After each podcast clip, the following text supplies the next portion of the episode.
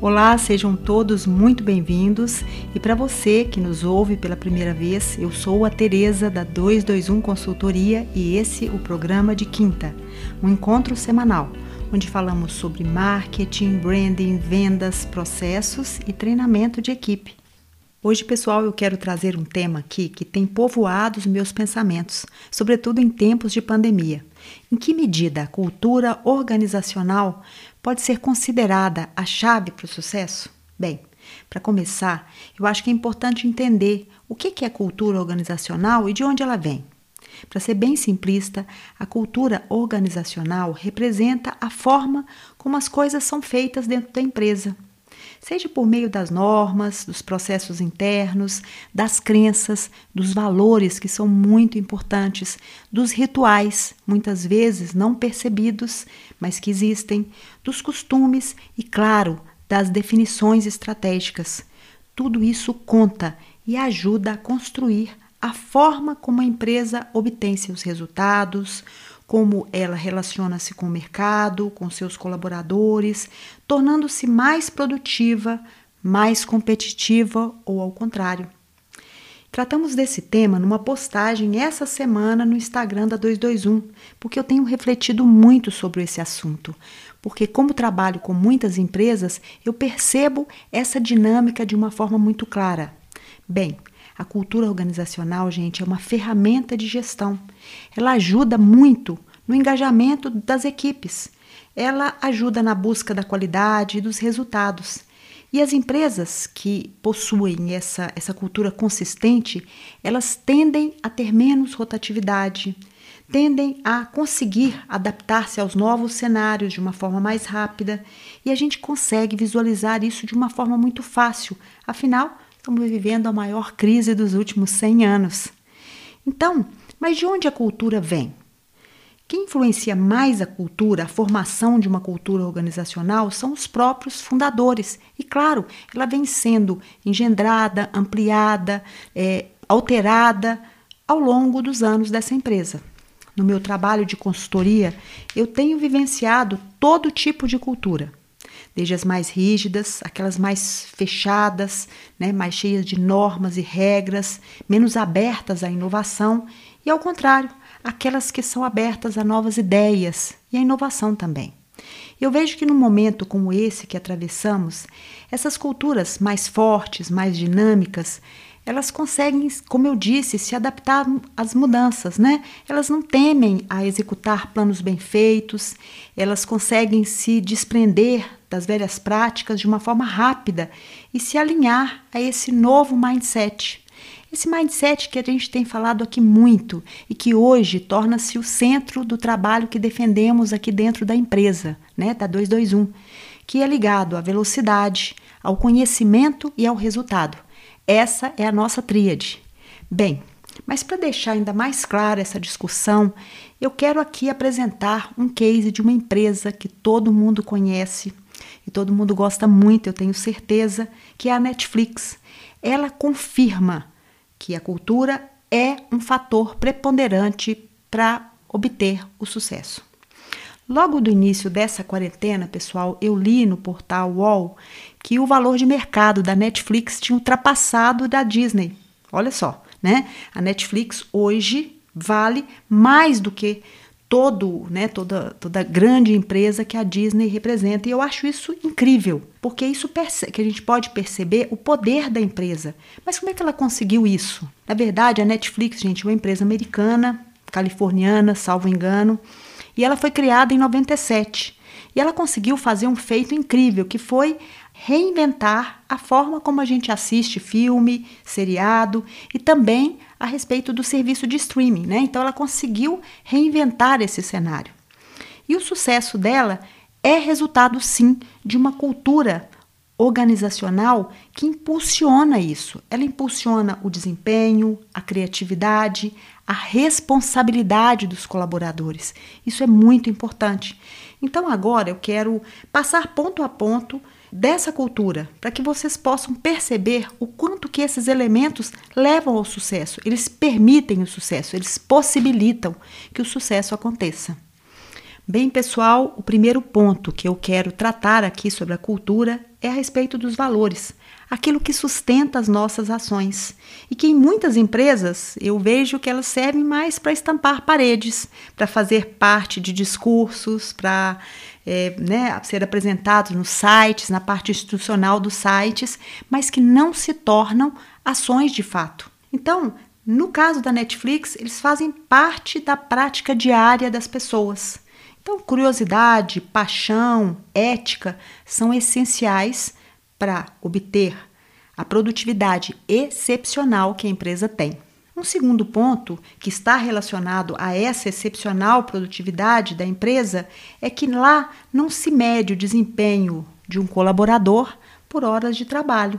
Na verdade, é a capacidade de alcançar grandes resultados que vai ser medida. Então, isso assegura uma cultura aberta à, à questão da criatividade, da autodisciplina, né? Você não precisa estar vigiando ninguém para que os resultados aconteçam. Então, a liberdade, né? E que isso tudo gera esse ponto que eu disse, que é da responsabilidade, que é um ponto muito importante na cultura. Em muitas empresas, é, eu percebo, em muitas das que eu já prestei consultoria, eu vejo que os empresários reclamam dos resultados. Eles falam da falta de proatividade, que tem muito fundamento nessa cultura pautada no horário, nas normas, na falta de escutativa, na falta de feedback aos colaboradores e centrada nessa falta de liberdade. Né? Então, são pessoas que estão ali para executar e não para criar, não para participar. Na verdade, muitas vezes elas nem tomam conhecimento dos objetivos estratégicos da empresa. Então, elas não conseguem se engajar, porque elas não têm uma causa ali. A empresa muitas vezes não tem com clareza o seu propósito. Bom, esse ponto aqui nos leva a uma outra característica dessa cultura, que diz respeito como eu disse, a importância da liberdade e da responsabilidade. E aqui eu quero deixar claro que muitas empresas tornam-se mais inflexíveis à medida que elas vão crescendo. Então, elas começam a criar uma série de normas, começam a criar uma série de coisas, como se para colocar as pessoas e o volume de funcionários para que possa controlá-los de uma forma melhor. E lá acontece o contrário, né? É, as pessoas elas se tornam mais responsáveis diferente da ideia do comando e do controle. Aí chegamos no próximo tópico dessa cultura, que diz respeito à questão de que os líderes, ao invés de controlar, eles engajam as equipes, como eu disse, aos objetivos estratégicos da empresa. Eles definem indicadores de desempenho, eles definem metas, eles deixam claro, dando feedbacks e, obviamente, tomam decisões com transparência, que, como eu disse, a empresa é pautada na ética. Então, tudo isso torna as coisas mais claras. As pessoas trabalham e elas sabem aonde que elas precisam chegar. Aqui eu penso que chegamos ao ponto central dessa cultura que é apaixonante, né? Tô até querendo me candidatar a uma vaga lá na Netflix. E acho que aqui você também, depois de ter visto todos esses pontos, também deve estar tá querendo trabalhar lá, né? Isso acontece com esse tipo de cultura, porque ela se transforma num forte elemento de atração de candidatos. Isso é muito bacana, né? Que são pessoas que querem fazer parte dessa história. Olha que legal.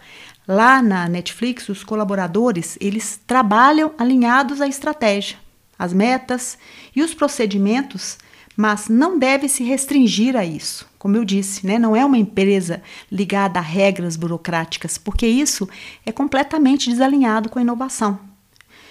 E é importante aqui pensar que não estou aqui fazendo uma apologia de uma empresa que não tenha normas nem regras. Claro que não, elas são necessárias, mas não criar uma burocracia que impeça que as pessoas cheguem aos melhores resultados.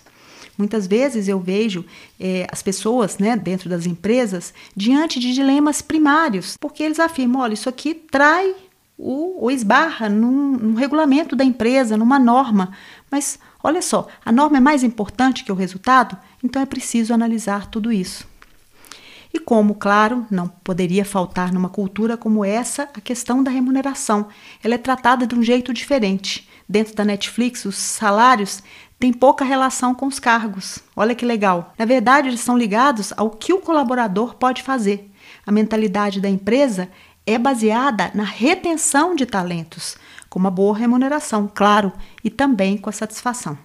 Bem, para terminar, a empresa vê como um componente essencial, óbvio, o desenvolvimento do seu time, né? Porque ele, obviamente, quer ter o melhor time. E ali, gente, também não está baseada naquela coisa de criar um plano de carreira. Na verdade, eles trabalham a questão do protagonismo, né? Cada um é responsável pela sua carreira, mas eles querem ter ali as melhores pessoas satisfeitas e colaborando para o crescimento. Pessoal, dá para perceber como a cultura organizacional consistente, forte, se transforma num instrumento importante para o sucesso? Cada uma dessas características que eu listei aqui, tão importantes, né? É, elas ajudam a assegurar não só o melhor desempenho dos colaboradores, mas também aquilo que é fundamental. Não existe desempenho sem engajamento, as pessoas não querem trabalhar apenas como mão de obra, elas querem estar engajadas com uma causa, né? Elas querem desenvolver competências, elas querem estar abertas ao novo, elas querem participar das decisões e, claro, só assim o resultado acontece. E para terminar esse episódio hoje, eu quero que vocês que aqui nos ouvem pensem: em que medida a cultura da sua empresa se ajusta às características que eu apresentei aqui? Aí você vai me responder, Tereza, o meu negócio é diferente. Eu não consigo pagar salários altos como a Netflix. O pessoal aqui precisa ser vigiado para trabalhar. Eu acho que você tem que repensar sobre isso.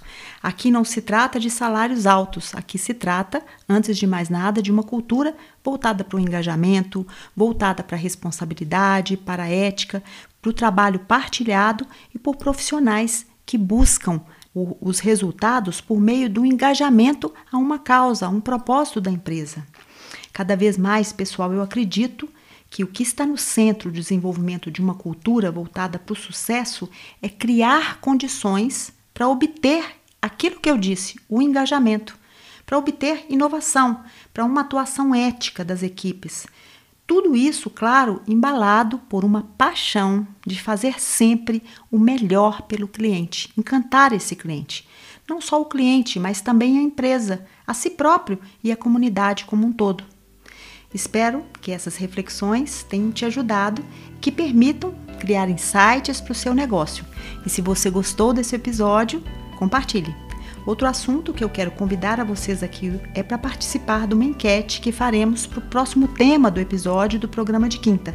Então fique ligado. A gente vai postar essa enquete na segunda e na terça da próxima semana e o tema vencedor vai ser discutido aqui no programa de quinta. Ah, essa enquete vai ser postada nos nossos perfis Tereza Cristina Orne, HORN, ou no arroba 221 Consultoria lá no Instagram. Então participe. Um beijo e até a próxima semana.